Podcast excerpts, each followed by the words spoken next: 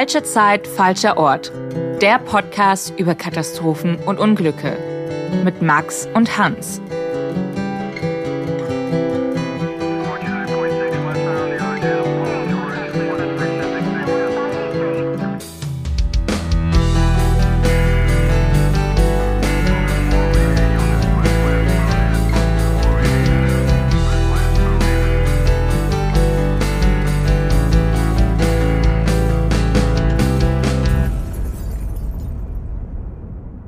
Herzlich willkommen zu einer neuen Folge Falsche Zeit, falscher Ort, der Podcast über Katastrophen und Unglücke mit Max und mir, Hans. Wir sind jetzt in der zweiten Folge unseres Boeing Spezial Mehrteilers, die ihr euch ja auch gewünscht habt. Und ja, bevor wir anfangen mit dieser Folge, noch eine kurze Info vorab. Es gab schon letzte Woche die Folge eins dazu, wo wir so ein bisschen auf Boeing im Generellen eingehen, auf die Geschichte von Boeing. Sehr spannend, eine sehr gute Folge, vielleicht ein bisschen anders, als ihr das gewohnt seid. Ihr könnt diese Folge jetzt heute aber auch hören, ohne dass ihr die erste Folge gehört habt. Aber die erste Folge ist auf jeden Fall gut, wenn ihr so einen Überblick und auch Hintergründe zu dem Fall erfahren wollt, den wir heute besprechen. Und wir freuen uns natürlich immer auf eine oder über eine Bewertung von euch bei eurem Podcast-Player eures Vertrauens. Wir freuen uns sehr wirklich sehr. Ja, also wenn ihr die erste Folge nicht gehört habt, dann würde ich sagen, ihr müsst sie nicht hören, um bei dieser Folge mit dabei zu sein. Aber ich würde schon sagen, wenn wir das so sagen können, es lohnt sich. Auf jeden Fall, ja ja, einfach noch diesen extra Kontext zu haben, was mit Boeing im Grunde genommen eigentlich in den letzten 100 Jahren so passiert ist und wie Boeing auch in die Lage der aktuellen Krise geraten konnte. Aber darüber sprechen wir auch noch ein bisschen weiter heute. Wir haben zu der ersten Folge auch echt cooles Feedback aus der Community bekommen. Eines, was wir ein bisschen hervorheben wollten, ist das von Henning der uns geschrieben hat, dass wir die DC-10, die wir in der letzten Folge erwähnen, eine Maschine von McDonnell Douglas, die im Grunde genommen auch eine sehr wichtige Maschine ist für die moderne Luftfahrt, die auch ja revolutionäres geleistet hat in den 70ern oder wirklich 1970 auf den Markt gekommen ist und ja, die haben wir etwas schlechter dastehen lassen, als wir wollten oder als es dieser Typ verdient, würde ich ja. sagen. Ja, und, definitiv. Ähm, Genau, vielen Dank für das Feedback und wir nehmen uns die DC10 auf jeden Fall nochmal vor, weil es auch einfach viele spannende Geschichten zu dieser Maschine zu erzählen gibt. Genau, für uns Nerds auf jeden Fall auch ein spannendes Thema, sich mit in einer Folge mal damit zu beschäftigen. In der Folge heute reden wir jetzt über die Katastrophe oder das Unglück, was ursächlich ist für die Krise, in der Boeing heutzutage steckt, muss man sagen. Ja, wo der enorme Vertrauensverlust herkommt, mit dem Boeing in diesem Jahr, in dieser Zeit aktuell zu kämpfen hat. Und ich würde sagen, Max, nimm uns doch einfach mal mit zu dem Fall. Die indonesische Billigfluggesellschaft Lion Air hat für ihr kurzes Bestehen bereits auffällig viele Zwischen- und Unfälle zu verzeichnen. 1999 gegründet, hat die Airline fast zehn Unfälle, wo eine Maschine von der Start- oder Landebahn abkam. Bisher verliefen die Unfälle aber immer relativ klimpflich und mit einem neu gekauften Flugzeug von Boeing, der 737 MAX, sollte für Lion Air nun ohnehin ein neues Zeitalter anbrechen. Und so steigen am Morgen des 29. Oktober 2018 am Flughafen von Jakarta 181 Gäste in den Lion Air Flug 610. Das Ziel ist die Stadt Bangkal Pinang auf der indonesischen Insel Bangka. An Bord dieses Inlandsfluges sind an diesem Tag auch viele Beamte indonesischer Behörden und Ministerien. Während der Start ohne Probleme verläuft, sind die Piloten im Cockpit bereits kurz danach mit erheblichen Problemen konfrontiert. Ein Sensor, der den Winkel der Tragflächen überwacht, meldet den Piloten eine Fehlstellung der Flugzeugnase. Das Flugzeug droht abzustürzen. Doch die Software der Boeing 737 MAX greift ein und korrigiert diesen falschen Winkel. Doch was die Piloten zu diesem Zeitpunkt nicht ahnen, der Sensor, der diese Messwerte an den Bordcomputer und an die Software meldet, ist defekt. In den nächsten Minuten versucht die Crew verzweifelt, die Maschine wieder in ein stabiles Gleichgewicht zu bringen, doch die Software korrigiert die Piloten immer wieder. Bereits nach geflogenen 19 Kilometern nach dem Start funken die Piloten die Fluglotsen an und bitten um Erlaubnis, zum Flughafen zurückzukehren. Doch so weit kommt es nicht mehr. Rund 13 Minuten nach dem Start stürzt Lion Air Flug 610 in das Meer vor Jakarta mit einer Geschwindigkeit von 730 km/h. Alle 189 Gäste und Crewmitglieder an Bord sterben. Das ist wirklich eine sehr tragische Geschichte und ich kann mich da auch noch sehr gut dran erinnern. Ich war nämlich zu dem Zeitpunkt tatsächlich gerade selbst im Urlaub. Ich war mit meinem Vater auf Zypern und woran ich mich erinnern kann, ist, dass wir im Hotel gesessen haben, auf einem Bildschirm lief, ich weiß es nicht, BBC, CNN oder sowas und es erschienen die Bilder von diesem Absturz. Denn Vielleicht erinnert man sich da noch dran. Es gab ja auch viele Bilder auch direkt danach von eben den Gepäckstücken, die, die dort rumschwammen oder die geborgen wurden und so weiter. Und das ist schon ein komisches Gefühl, fand ich, auch wenn es sehr irrational ist, aber zu wissen, ich fliege in ein paar Tagen wieder zurück und jetzt hat gerade dieser Absturz stattgefunden. So irrational das auch ist, es war einfach ein komisches Gefühl. Ja, glaube ich. Also es ist, ich habe, glaube ich, in der letzten Folge auch drüber gesprochen, dass Fliegen ja auch einfach so ein sensibles Thema ist, weil man es nicht unter Kontrolle ja. hat und auch vieles auch technisch nicht so wirklich versteht, oder ich zumindest nicht. Und ähm, wenn dann von einem Absturz hört, finde ich, bleibt immer so ein komisches Gefühl, ja. Ja, und wenn, und oder zu dem Zeitpunkt, und das hat mich dann, ja, muss ich fast so sagen, beruhigt, weil als Menschen denken wir tendenziell eher, dass schlimme Dinge passieren anderen Menschen und nicht uns selbst. Genau, das, das ist der, ja, ja. der, einer der vielen Wege, wie wir als Menschen in dieser in dieser Welt quasi einigermaßen ähm, ja mental gesund bleiben, würde ich sagen. ja. Mit vielen Tricks. Und was ich dann gehört hatte, und das war ja auch, oder wurde sehr schnell gesagt, war eben dieser, dieser, diese Information, das ist eine niegelnagelneue Maschine, wo ich dann auch direkt dachte, okay, gut, dann man kann der Technik weiterhin vertrauen. Wahrscheinlich war das dann einfach ein Pilotenfehler. Es war ja auch eine Billig-Airline. Da passiert sowas eben. Aber immerhin ist ist es höchstwahrscheinlich nicht das Flugzeug äh, gewesen. Und das war für mich dann damals so äh, mein Weg, mich ein etwas äh, zu beruhigen, quasi alles gut. Es passiert nichts. Das war jetzt einfach, ist eben passiert, tragischerweise passiert immer wieder. Aber man kann weiterhin diesen Flugzeugen vertrauen. Kann ich absolut nachvollziehen, diesen Gedankengang. Also gerade weil es eine wirklich frisch ausgelieferte Boeing-Maschine war, ist der erste Gedanke natürlich, okay, es liegt sicher nicht am Flugzeug. Ja. Genau. Und deswegen nimm uns doch mal mit quasi zurück zum Start. Wir haben diese niegelneue, nagelneue Maschine, eine 737 MAX 9. Wie kann es da denn überhaupt zu Problemen kommen? Ja, also was ganz spannend ist, dass es tatsächlich bei dieser Maschine bereits am Tag davor schon Probleme gab. Und zwar ja eigentlich genau die gleichen Probleme, die am Ende zum Absturz von Lion Air Flug 610 geführt haben. Ich habe eben diesen Sensor erwähnt, der defekt war. Wir gehen da später nochmal genauer im Detail gleich drauf ein.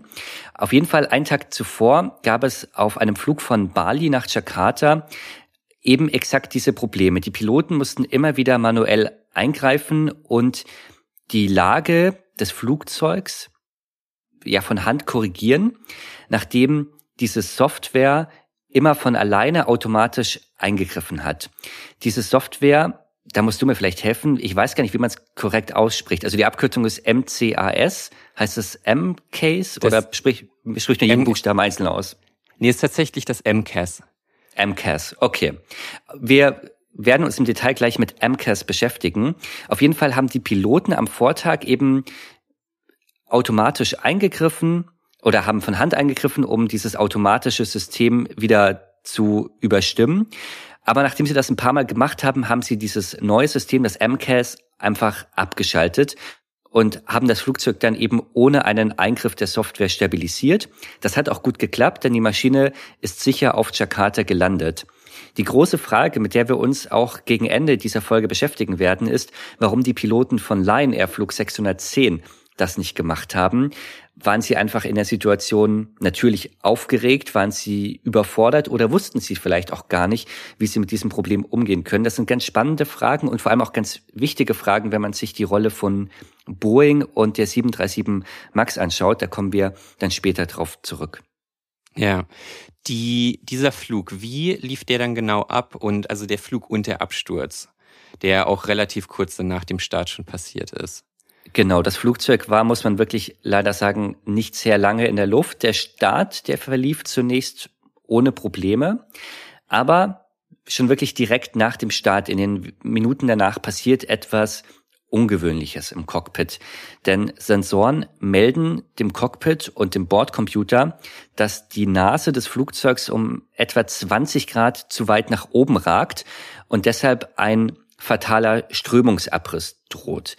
Strömungsabriss haben wir schon in paar Folgen besprochen.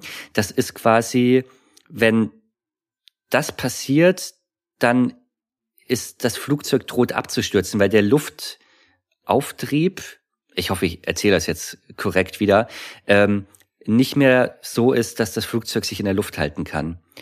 Das hatten wir ja auch schon in einigen Fällen. Also es ist, denke ich, in vielen Katastrophen, die wir tatsächlich auch schon besprochen haben, immer mal wieder ein Fall, weil man sich auch wenn man sich jetzt vielleicht nicht so ganz so tief mit eben so Aerodynamik und so weiter mal auseinandergesetzt hat, wobei es natürlich immer eine spannende Frage ist, wieso fliegen Flugzeuge überhaupt? Ja. Hatten wir das ja immer mal wieder. Also im Grunde genommen, ich erinnere mich an so Fälle wie Aeroflot zum Beispiel, aber auch viele andere, wo es eben durch bestimmte Manöver oder durch ein durch eine Reduzierung der Geschwindigkeit eben dazu kommt, dass eben die Luft nicht mehr schnell genug über die Tragflächen fliegt und es so eben zu diesem Strömungsabriss kommt und damit das Flugzeug, insbesondere wenn es dann eben auch nicht gerade nicht horizontal ist und auch dementsprechend nicht ähm, gleiten kann, dann eben ja zu, zu Boden fällt, kann man so sagen. Genau, das ist ein ganz guter, so ganz gute Zusammenfassung, denke ich. Und was jetzt bei der Boeing 737 MAX neu ist, das Flugzeug hat eben dieses MCAS-System. Das heißt, dieses System korrigiert den Winkel jetzt automatisch, weil der Sensor meldet eben, hey, das Flugzeug ist nicht in der Lage, in der Position, die es braucht, um stabil zu fliegen. Also greift jetzt eine Software ein und korrigiert diesen Winkel automatisch. Und die Nase des Flugzeugs senkt sich jetzt nach unten. Und für die Software und eben auch für diesen Sensor war jetzt dadurch alles in Ordnung. Das Problem war aber, dass dieser Sensor, der die Messwerte an den Computer liefert, dass der kaputt war und entsprechend hat der völlig falsche Messwerte geliefert und das Flugzeug hat jetzt sich quasi selbst korrigiert anhand dieser falschen Messwerte und so war das Flugzeug jetzt direkt unterwegs im Sinkflug Richtung Boden. Und das merken natürlich die Piloten und sie versuchen jetzt diese Maschine wieder von Hand hochzuziehen und in eine stabile Lage zu bringen. Und der Untersuchungsbericht nach dem Unglück zeigt dann, dass sie es in elf Minuten haben sie, die Piloten es geschafft, das Flugzeug ganze 26 Mal wieder von Hand ins stabile Gleichgewicht zu bringen. Das heißt, sie haben wirklich da, ja, sie waren ständig damit beschäftigt, die ganze Zeit das Flugzeug wieder in eine stabile Lage zu bringen, aber jedes Mal wieder hat diese Software, dieses MCAS-System eingegriffen und hat das Flugzeug aus, ja, aus Software-Sicht quasi korrigiert, obwohl es gar nicht hätte korrigiert werden müssen, weil die Piloten es ja jetzt ohnehin von Hand gemacht haben. Das heißt, in Wahrheit muss man sagen, die Software hat alles nur noch schlimmer gemacht. Ja, und das sieht man ja auch sehr gut an den Aufzeichnungen des Höhen. Messers. Das ist, also wir stellen uns jetzt mal vor, eine, eine Grafik im Grunde genommen. Auf der X-Achse ist die Zeit, diese paar Minuten, die das Ganze abdeckt. Und dann sehen wir eben die Linie, die der Höhenmesser misst. Und was man dort wirklich sehen kann, und ich glaube, ich habe selten eine Linie gesehen, die im Grunde genommen so viel Schrecken darstellt, wenn man den Kontext davon kennt. Und man sieht wirklich, dass nach dem Start die Höhe, der Höhenmesser zeigt, das Flugzeug steigt weiter auf. Dann kommt so die erste, ja, der erste kleine Fall. Das Flugzeug geht weiter hoch und dann minutenlang im Grunde genommen wie eine Wellenform oder eigentlich sogar eher ein Zickzack zeigt dann dieser Höhenmesser, aus dem man wirklich sehen kann, wow, die sind minutenlang im Grunde genommen wirklich wie ständig hoch und runter, hoch und runter geflogen. Und wenn man da diesen Kontext kennt und sich auch vorstellt, wie verzweifelt die Piloten dort eben um das Flugzeug gekämpft haben, dann kriegt diese Linie auf jeden Fall, also wirklich eine ganz, ganz schreckliche Dimension einfach, weil sie einfach nochmal deutlich macht, wie sehr dort gekämpft wurde und wie wenig Chance die Piloten letztendlich hatten. Ja, und vor allem ist das ja auch etwas, was die Gäste hinten in der Maschine, in der Kabine ja auch merken. Dieses Hoch und Runter direkt nach dem Start. Sie merken ja, dass das, was hier passiert, nicht richtig ist und nicht das, was ja sicher ist. Und ich glaube, dass diese es waren am Ende 13 Minuten, wo die Piloten um diese Maschine gekämpft haben, muss man sagen, dass die sowohl für die Piloten im Cockpit als auch für die Fluggäste wahnsinnig dramatisch gewesen sein müssen. Und am Ende verlieren die Piloten den ja. Kampf um die Maschine. Sie schaffen es nicht, sie wirklich lange Zeit stabil zu halten. Und am Ende stürzt diese Boeing mit über 700 kmh Geschwindigkeit vor Jakarta ins Meer. Es gibt keine Überlebenden. Am Ende sterben bei diesem Absturz alle 189 Menschen an Bord, darunter eben auch die zwei Piloten, die sechs Flugbegleiterinnen und Flugbegleiter. 181 Fluggäste waren an diesem Tag an Bord von Lion Air 610. Drei Kinder sind auch darunter. Es gibt zwei ausländische Gäste an Bord, ein indischer Fluggast und ein Italiener. Also ein wirklich absolut dramatische Folgen von diesem Absturz. Ja, und lass uns doch mal etwas mehr über diese wichtige Software sprechen, die MCAS. Das steht für Maneuvering Characteristics Augmentation System, also jetzt mal ganz grob übersetzt quasi ein System, was das ja, die Flugcharakteristiken und das Flugverhalten erweitern soll. Das war ja ein neues System in dieser 737 MAX. Ne? Also es war nicht nur eine, eine niegelnagelneue Maschine, es war auch ein neuer Typ von Flugzeug. Was genau ist die Aufgabe von diesem System? Warum hat die Boeing 737 MAX dieses System eingebaut? Ja, die Flugzeuge vom Typ 737 MAX haben alle diese neue Software eingebaut bekommen, eben dieses MCAS-System. Und das ist eine Software, die automatisch eingreift und den Flugzeugwinkel korrigiert. Der Hintergrund ist, das ist vielleicht auch ganz spannend, das wusste ich auch nicht, der Hintergrund ist, dass bei der 737 MAX die Triebwerke neu angeordnet sind und sie sind vor allem anders angeordnet und dadurch kommt es zu anderen aerodynamischen Effekten oder es kann zu anderen aerodynamischen Effekten kommen, die man so nicht haben möchte. Und das soll dann eben dieses M-Case-System von alleine kompensieren. Denn die Triebwerke der 737 MAX, die sind erstmal größer und sie sind auch weiter nach vorne versetzt. Und es kann deshalb vorkommen, dass es bei hohen Anstellwinkeln, Anstellwinkel, das ist der Winkel, bei dem die Luft auf die Tragfläche trifft. Und je nachdem, wie dieser Anstellwinkel eben ist, kann es sein, dass es für die Piloten schwerer ist, die Kontrolle über das Flugzeug zu bekommen oder zu erhalten und es im schlimmsten Fall zu einem Strömungsabriss kommen kann. Und deshalb hat man diese Software eingebaut, dass die eben dann von alleine den Winkel korrigiert, damit es gar nicht so weit kommt. Ja, und das ist ein sehr wichtiger und sehr spannender Punkt, denn, und deswegen lohnt es sich, die erste Folge, über, äh, in der wir darüber gesprochen haben, zu hören. Warum wurde äh, überhaupt die 737 MAX entwickelt? Um nochmal so weiter zurückzugehen. Und dabei muss man im Kopf haben, Boeing wurde ab Ende der 90er etwa massiv auf Profit, Profitmaximierung getrimmt, wo im Grunde genommen eine Kultur übernommen hat, die die, die das Geld, die den Profit eigentlich über gute Ingenieursarbeit gestellt hat. Darüber sprechen wir sehr viel in der ersten Folge, deswegen lohnt es sich da reinzuhören. Und die 737 MAX ist eigentlich nur entstanden, weil Airbus als der eine große Konkurrent für Boeing einen, auch einen neuen Typen entwickelt hat und auf den Markt gebracht hat, nämlich die A320 Neo. Die A320, denke ich, kennen also alle die mal innereuropäisch geflogen sind, würde ich sagen, haben schon mal in der A320 gesessen. Ja. Also das, das Arbeitspferd der, der europäischen äh, ja, Luftfahrtbranche, kann man so sagen, und auch anderswo. Das stimmt, und, ja, kann man so sagen. Ja, und da hat Airbus eben neuen, auch einen neuen Typ entwickelt, die A320 Neo. Mit eben dem großen Verkaufspunkt, die Triebwerke sind circa 15 Prozent äh, effizienter, verbrauchen weniger Sprit, sind dafür aber auch größer. Was Airbus allerdings machen konnte, wenn du die A320 und die 737 gegenüberstellst, dann ist die A320 viel, viel, viel höher. Also die, wenn die, die Nasen würden sich nicht berühren, sondern die A320 würde deutlich über der Nase der Boeing 737 sein. Was bedeutet, Airbus konnte tatsächlich einfach diese größeren Triebwerke ja, da drunter hängen. Die konnten einfach die bestehenden Triebwerke ersetzen, alles gut, kein großes Problem.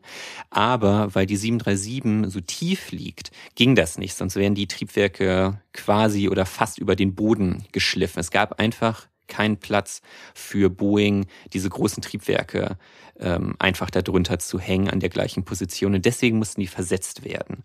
Und das musste alles, beziehungsweise die Entwicklung musste auch sehr schnell geschehen, denn Boeing hatte wahnsinnig Angst davor, Marktanteile an Airbus zu verlieren, weil sich die A320 Neo nämlich wie geschnitten Brot verkauft hat.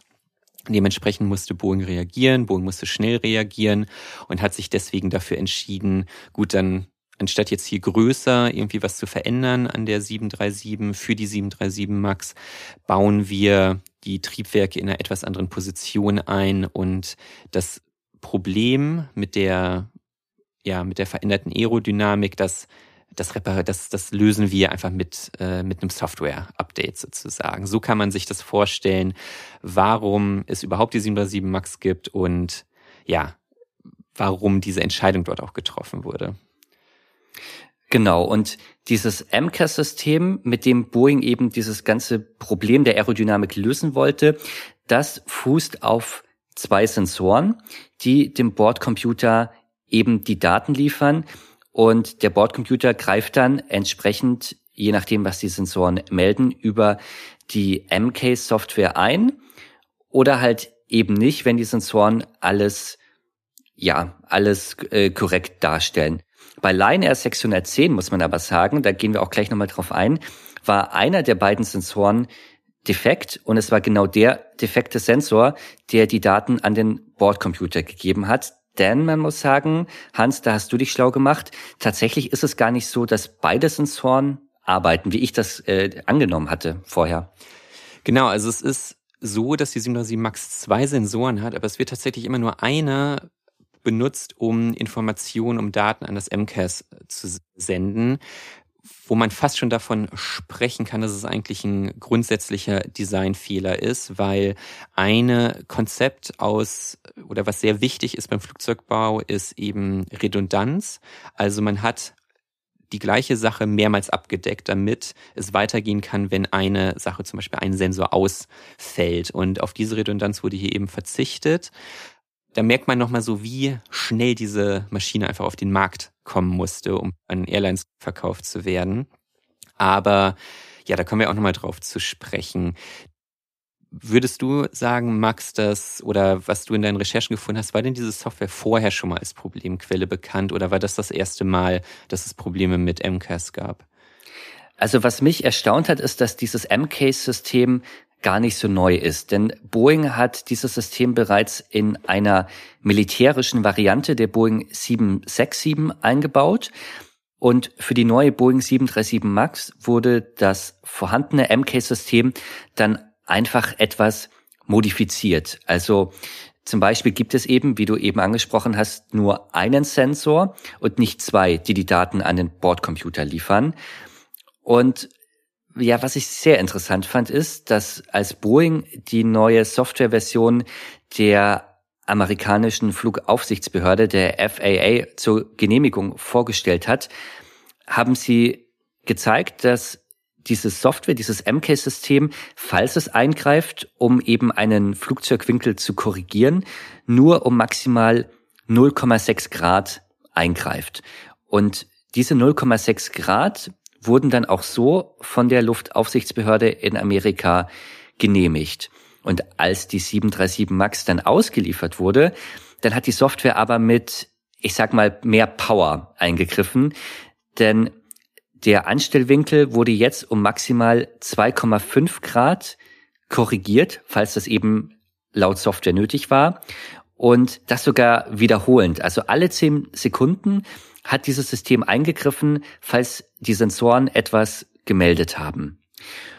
Und der Untersuchungsbericht nach dem Absturz von Line Air 610 sagt dann, dass bei der Konstruktion und der Zertifizierung dieses MCASE-Systems die, ich zitiere, Wahrscheinlichkeit eines Kontrollverlusts des Flugzeugs nicht ausreichend berücksichtigt worden war.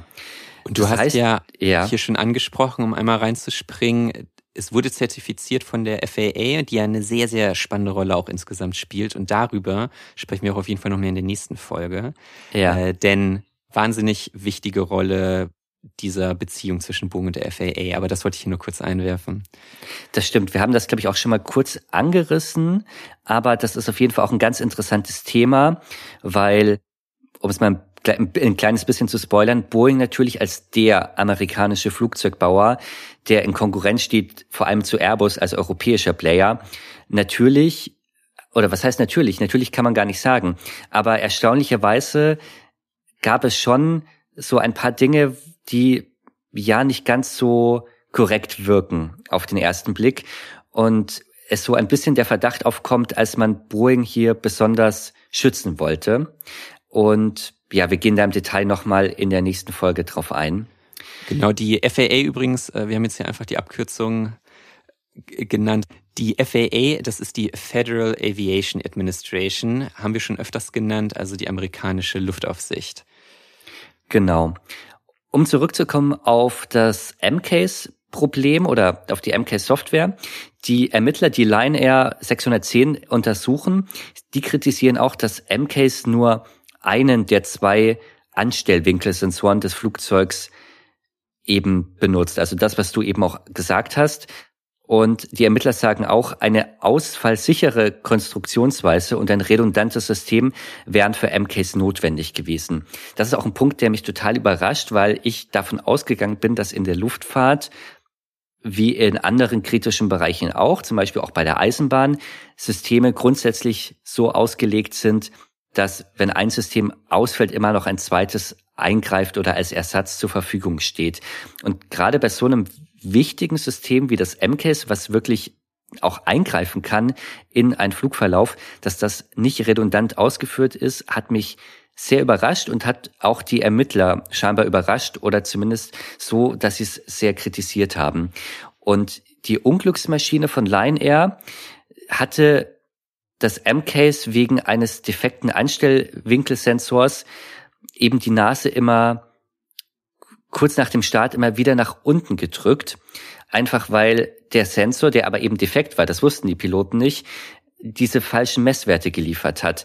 Und so hat dieses MCAS-System immer eingegriffen, hat die Nase immer wieder nach unten gedrückt und ja, die Piloten wussten scheinbar auch gar nicht so genau Bescheid über die Wirkweise von MCAS, da sprechen wir aber auch jetzt gleich drüber, und haben eben vergeblich versucht, die Maschine immer wieder zu stabilisieren. Es ist ihnen ja auch gelungen, aber immer nur für kurze Zeit, denn sofort danach hat MCAS wieder eingegriffen und hat das Flugzeug wieder neu, ja, in eine neue Lage gebracht, die aber völlig falsch war. Und die zentrale Frage, weil es ja auch viel darum geht oder auch in den Ermittlungen darum ging, wie viel konnten die Piloten tun, welche Rolle haben die Piloten gespielt? Und da ist ja eigentlich auch eine zentrale Frage, wie viel oder wie viel wussten die Piloten über dieses MCAS-System? Ja, das ist eine ganz spannende Frage, denn drei US-Pilotengewerkschaften haben nach dem Unglück Boeing kritisiert und gesagt, die Piloten wurden über diese neue Software gar nicht richtig informiert und zwei US-Airlines haben das selbst auch so bestätigt. Und die Ermittler, die das Lion Air Unglück untersucht haben, die sagen, zum Absturz haben auch eine unzureichende Schulung und zu wenige Informationen über das MCASE-System geführt.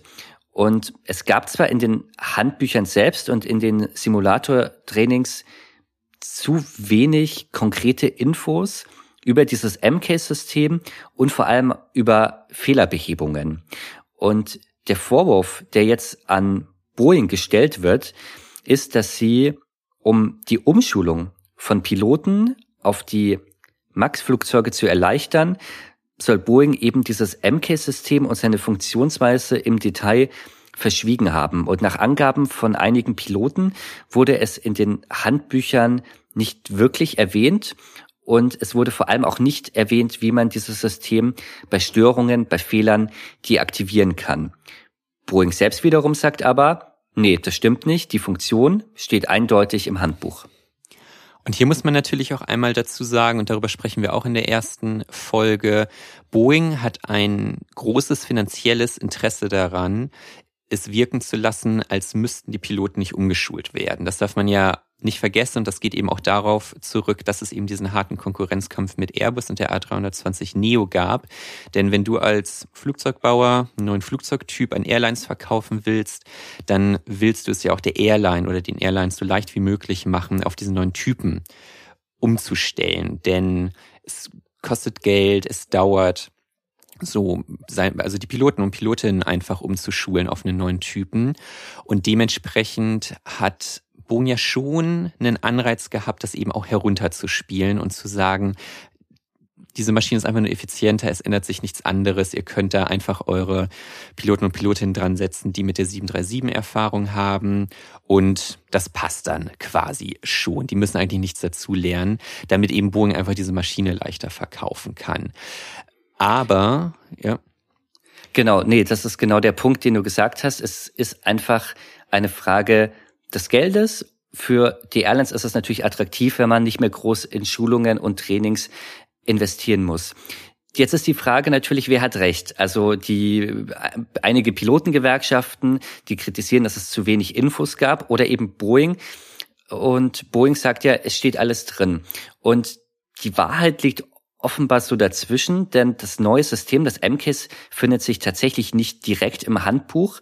Dafür ist aber eine bekannte Standardprozedur beschrieben, wie man bei fehlerhaften Systemen, bei fehlerhaften Bordsystemen dieses jeweilige Bordsystem vorübergehend abschalten kann und wie man dann auch den Winkel der Maschine von Hand kontrolliert. Es ist halt nicht konkret erwähnt in Verbindung mit diesem MCAS-System. Insofern haben Pil einige Piloten und Pilotengewerkschaften da durchaus recht. Auf der anderen Seite sagt Boeing jetzt, naja, das ist ja ein Standardprozedere und so wie man System A abschaltet, wird man halt auch äh, das MK-System abschalten. Das ist so immer der gleiche Prozess. Also das sind jetzt so die beiden Positionen zwischen Boeing und Airlines. Und kann man da ganz klar sagen, wer jetzt Schuld hat? Die Piloten oder Boeing? Also die Piloten des Line Air Flugs oder Boeing? Ja, das ist ein komplexes Thema. Also wie erwähnt, es gibt Pilotengewerkschaften, es gibt Airlines, die sagen, es gab zu wenig Schulung, zu wenig Training. Wir wussten das gar nicht. Und es gibt den Vorwurf an Boeing, dass Boeing wirklich bewusst die US-Aufsichtsbehörde, die FAA, getäuscht hat, denn die Software könne viel vehementer und umfangreicher in diesen Flug eingreifen wie angenommen. Es gibt zum Beispiel auch Berichte, dass Piloten tatsächlich nur durch ein zweistündiges Training und das auch nur am Tablet, also nicht mal im, im Simulator, für die 737 MAX geschult wurden. Und das was ich echt hart finde, aber da sprechen wir auch in der nächsten Folge mehr drüber, ist, es ist ja auch später herausgekommen in den Ermittlungen und so weiter. Da sind interne Dokumente herausgekommen, äh, wo sich Boeing im Grunde über die Piloten lustig macht, dass sie mehr Training haben wollten. Es ist Wahnsinn, oder? Also vor allem bei, bei so einem Bereich, ähm, bei so einem wirklich wichtigen Sicherheitsbereich, finde ich das total erschreckend. Also dass Boeing da auch diesen, ja, das so sieht, ja. Auf jeden Fall. Also da sprechen wir noch mehr drüber, aber es zeigt auch nochmal so, boah, wie sich da auch die Kultur einfach geändert hat, was natürlich schon krass ist. Genau. Ja, die andere Frage ist aber, und das ist jetzt schon so ein Punkt, wo man sich mal die Piloten des Lion Air Flugs anschauen muss. Denn wie ganz am Anfang erwähnt, tatsächlich hatte ja die Maschine am Tag davor bei einem anderen Flug genau das gleiche Problem. Und die Piloten, die an diesem Tag eingesetzt waren, die hatten keine Probleme, dieses System abzuschalten und die Maschine zu stabilisieren. Also die Frage ist jetzt, warum hat die Crew von Line Air 610 das nicht geschafft? Wussten sie vielleicht nicht, wie man das System abschaltet oder haben sie es auf die Schnelle auch gar nicht im Handbuch gefunden? Vielleicht haben sie das Problem in diesem Moment auch gar nicht verstanden. jetzt ist natürlich auch wieder der Punkt, okay, es steht im Handbuch nicht direkt unter MCAS drin, sondern unter einer ja, allgemeinen Prozedur. Vielleicht haben sie eben nach den falschen Begriffen gesucht. Das sind jetzt alles so die entscheidenden Fragen. Und der Abschlussbericht hat auch den Stimmrekorder natürlich ausgewertet. Und man muss sagen, dass die Piloten von den Signalen im Cockpit, die der Bordcomputer geliefert hat, sehr abgelenkt waren. Sie haben auch nicht so zusammengearbeitet, wie es erforderlich gewesen wäre. Und so finde ich, muss man schon sagen, dass Boeing alleine und auch das äh, MK-System nicht alleine schuld am Absturz sind. Denn ich finde, das beste Beispiel ist eben der Flug am Tag davor. Gleiche Maschine, gleiches Problem. Und die Piloten haben diese Maschine ohne Probleme sicher landen können. Waren das denn nur die Piloten oder hat da Lion Air als Airline auch eine Rolle gespielt? Es gibt tatsächlich Vorwürfe auch gegen Lion Air, denn der defekte Sensor, der war von vornherein falsch eingestellt gewesen und die Techniker von Lion Air haben ihn aber nicht überprüft und das Problem ist auch gar nicht aufgefallen. Und wie eben erwähnt, am Tag vorher gab es genau die gleichen Probleme. Das haben die Piloten natürlich der Airline gemeldet, aber Lion Air hat das Flugzeug nicht aus dem Verkehr gezogen oder repariert oder gewartet, denn wäre es so gewesen, dann wäre das Unglück definitiv verhindert worden. Und ganz grundsätzlich muss man auch sagen, Lion Air hat aufgrund zahlreicher Unfälle einen wirklich schlechten Ruf und durfte zum Beispiel zwischen 2007 und 2016 gar nicht in die EU oder in den US-Luftraum fliegen. Und der Untersuchungsbericht, der wirft auch einige Fragen zur Wartungspraxis bei Lion Air auf. Denn obwohl, wie beschrieben, die Piloten auf dem Flug davor Probleme mit der Anströmwinkelmessung gemeldet haben, reparierte Lion eben das Flugzeug gar nicht. Und in der Nacht vor dem Absturz hat zwar ein Mechaniker am Flugzeug gearbeitet, aber offenbar an ganz anderen Sensoren, die mit diesem MK-System nichts zu tun hatten. Das heißt, in dem ganzen Fall, die große Frage ist eigentlich, ja, woran hat es genau gelegen? Genau, also liegt es jetzt wirklich am Flugzeugtyp, an der Boeing 737 MAX und an der neu eingebauten Software, an diesem MK-System und damit verbunden auch an der schlechten Pilotenausbildung für dieses neue Flugzeug, an zu wenig Training, an einem schlechten Handbuch vielleicht?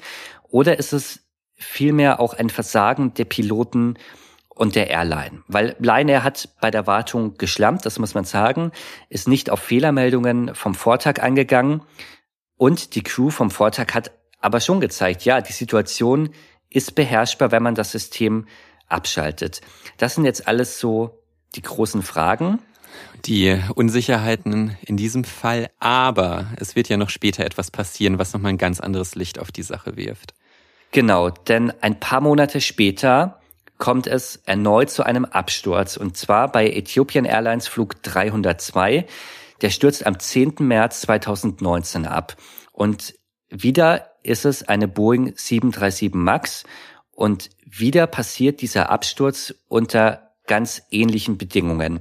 Und dieser Absturz hat wirklich fatale Folgen, nicht nur für Boeing, sondern für den gesamten Luftverkehr weltweit. Ja, das ist ein Fall, den wir uns auch nochmal im Detail dann in der nächsten Folge anschauen werden. Denn wie gesagt, dass dieser zweite Absturz stattfindet, gerade mal etwa, ja, noch nicht mal ein halbes Jahr nach dem ersten, also nach ja, dem genau. Absturz von Lion Air, was ich auch wahnsinnig tragisch fand. Ich glaube, als diese Nachrichten kamen, das wusste ich tatsächlich auch noch, als ich die Nachrichten darüber gesehen habe, dass hier auch Ethiopian Airlines, die auch eigentlich eine sehr gute Airline ist, also das muss man mal sagen, ähm, Genau, die sind auch Teil der Star Alliance, also sind wirklich auch ein, ein großer Player, vor allem auch im ähm, afrikanischen Luftmarkt mit vielen Verbindungen weltweit. Und das war bei mir auch so ein Punkt, wo ähnlich wie du auch, zuerst denkt man, okay, es ist Lion Air, das ist irgendeine Billig-Airline, die auch bekannt ist eben für, ja, für teilweise Zwischenfälle, für Unfälle. Aber dass dann exakt derselbe Flugzeugtyp bei der großen und bekannten Ethiopian Airlines kurz darauf, 10. März, das ist nicht lange nach dem Absturz von Lion Air passiert, da war dann bei mir auch zu der Punkt, wo ich dachte, okay, krass, da muss irgendwas absolut nicht richtig funktionieren bei Boeing auch. Genau das. Und ja, das schauen wir uns in großem Detail in der nächsten Folge an und natürlich einfach, wie es weitergeht. Also welche wie hat Boeing darauf reagiert? Welche Folgen hatte es für Boeing? Ich denke, gerade insbesondere in den Monaten, Jahre nach diesen Abstürzen, wie Boeing damit umgegangen ist, ist auf eine Art und Weise geschehen, wo man dann schon versteht, woher dieser Vertrauensverlust auch kommt, mit dem Boeing aktuell zu kämpfen hat. Und darüber hört ihr viel, viel mehr, wenn ihr bei unserer nächsten Folge in unserem Boeing-Dreiteiler wieder einschaltet. Genau. Insofern, die nächste Folge zu diesem Boeing-Spezial hört ihr nächste Woche. Wir sind bei Instagram katastrophen.podcast. Wir freuen uns immer über Nachrichten, über Feedback, gerne auch Vorschläge für neue Fälle oder für Themen, die euch interessieren. Wir lesen wirklich alles und wir versuchen auch immer zu antworten. Und in diesem Sinne hören wir uns dann nächste Woche hier wieder. Genau, mit dem dritten Teil zu Boeing. Ich bin, ich freue mich auf jeden Fall drauf, wieder darüber zu sprechen, weil es einfach so ein wahnsinnig spannender Fall ist. Und dann würde ich sagen, bis dahin. Bis dahin, tschüss.